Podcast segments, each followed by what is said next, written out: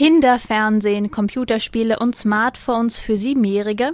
Wer Kinder heute zu Spiel und Spaß nach draußen an die frische Luft locken will, der stößt da mächtig auf Konkurrenz. Zu verführerisch ist die Welt aus zweiter Hand, die auf den Bildschirmen flackert.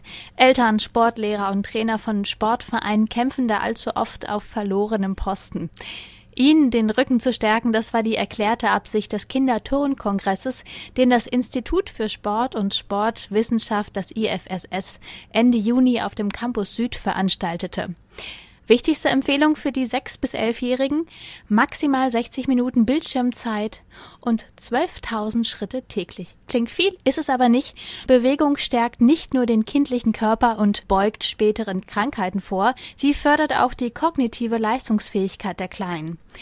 Radio KIT-Reporter Simon Dabruns im Gespräch mit Organisatoren und Referenten. Herr Pastuch, Sie sind als Referent hier bei dem Kinderturnkongress. Sind Sie dieses Jahr zum ersten Mal da oder waren Sie schon öfter da? Ich weiß jetzt nicht genau, aber ich meine, ich bin zum vierten Mal da.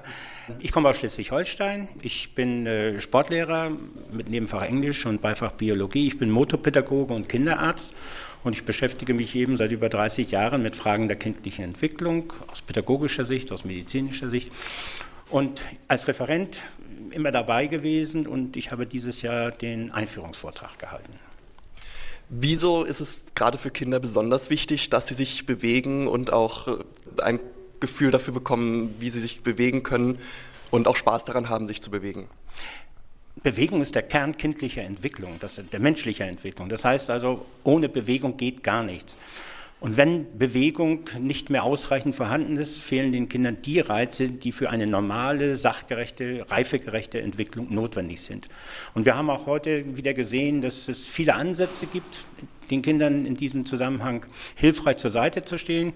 Mein Gedanke ist, wieder elementare Fragen zu lösen, also nicht irgendwas weltbewegend Neues, sondern die alten, für die Kinder in allen Zeiten wichtigen Aspekte der Bewegung wieder in den Mittelpunkt zu stellen. Und ich habe einen Hauptvortrag auch unter dem Begriff, unter der Überschrift gehalten, ohne Haltung kein Behalten. Jetzt ist es ja so, dass man heute davon ausgeht, dass sich Kinder durch Fernsehen oder durch Computer heute besonders wenig bewegen. Haben Sie diese Beobachtungen jetzt auch gemacht in der Berufserfahrung oder war schon immer so, dass es schwierig ist, Kinder zum Bewegen zu bekommen? Nein, das war nie schwierig und das ist eigentlich auch heute nicht schwierig. Das Problem ist, dass äh, es eben sehr viele Eltern gibt, die glauben, dass sie ihren Kindern die moderne Zeit als das Wichtigste, als die heutige moderne Zeit, als das Wichtigste präsentieren zu müssen. Und sie kaufen ihnen dann mit sieben Jahren schon ein iPhone, obwohl kein Kind ein iPhone braucht. Die brauchen was anderes. Wir nehmen den Kindern die Zeit für Bewegung. Das, dadurch, dass wir sie von A nach B, von B nach C, von irgendeiner Fort Weiterbildung, von irgendwelchen therapeutischen Dingen, wir machen Logo, Ergo, Physio, so Gestopädagogik mit ihnen. Und den Kindern fehlt einfach Zeit. Ich habe heute in einem Arbeitskreis gesagt, Kinder haben eine andere Zeit. Diese andere Zeit heißt, Kinder brauchen das, was wir früher Kindheit nennen, was ich Kinderzeit nenne, die Zeit, Kind sein zu dürfen. Und wenn das nicht mehr ist, dann fehlt eben auch Bewegung. Also vor allem die freie Bewegung für Kinder, dass sie einfach rausgehen und spielen, wie es ihnen eben die Nase gewachsen ist. Ich, kann es noch einfacher sagen. Heute haben Kinder im Prinzip nicht mehr das, was ich freie Erlebniszeiten nenne wo keine Erwachsenen dabei sind, die ja eigentlich die kindliche Entwicklung mehr stören, als dass sie hilfreich sind immer wieder sagen, wie es gemacht wird und was richtig ist und immer diesen Vergleich mit anderen, der kann schon und das musst du doch auch schon können. Das ist mittlerweile ein olympischer Wettkampf geworden. Mein Kind kann schneller als ein anderes. Und daraus haben Kinder natürlich auch das Falsche abgeleitet. Schnell, erster, schnellster, bester, coolster sein, ist für die wichtig geworden. Aber das sind nicht die Kinder selbst, das sind die Erwachsenen, die um sie Kinder herum dieses Leben so organisieren. Ist es Ihnen jetzt bei dem Kindertonkongress gelungen, die Kinder dafür zu begeistern, sich selbst zu bewegen? Und wie viele Kinder haben Sie jetzt dafür begeistern können? Nun ja, zuerst haben wir natürlich versucht, die Erzieherinnen, die Lehrer und die Übungsleiter zu bewegen, um das, also damit sie dann den Kindern das weitergeben können, ihr Wissen. Aber zum Beispiel zum Kongressauftakt am Freitag waren ungefähr 150 Kinder hier anwesend, die sich bewegt haben, nämlich über einen Kongresslauf hier direkt auf dem Campus. Und es war einfach schön zu sehen, dass die Kinder, egal wie sie aussehen, alle haben sich bewegt und darum geht es uns. Und wir haben natürlich auch im Rahmenprogramm dann einige Mitmachangebote angeboten, dass eben Schulklassen hierher kommen konnten, Kindergartengruppen hierher kommen konnten und sich bewegen konnten. Ist es vielleicht auch ein Problem, wenn jetzt Erwachsene sagen, sie möchten nicht, dass Kinder draußen spielen, weil es gefährlich ist, wegen der oder im Wald, dass man dieses Wild, okay, du stichst dir noch ein Auge aus, was äh, diese häufige Aussage von Erwachsenen ist.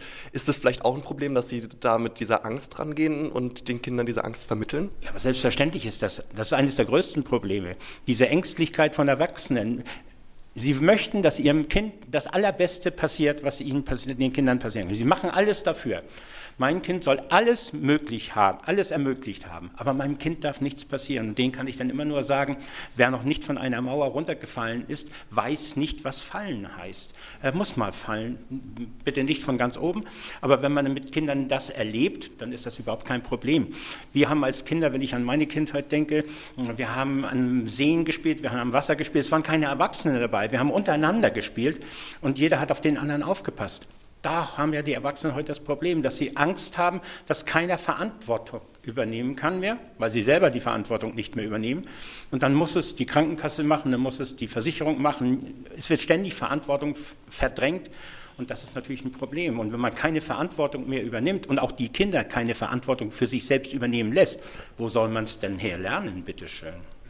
Haben Sie jetzt auf dem Kongress auch das an Erwachsene vermitteln können? Also gab es Veranstaltungen vielleicht für Erwachsene, wo Sie lernen können, die Kinder auch entsprechend loszulassen und zu sagen, ich lasse jetzt erstmal mein Kind spielen und guck mal, was passiert?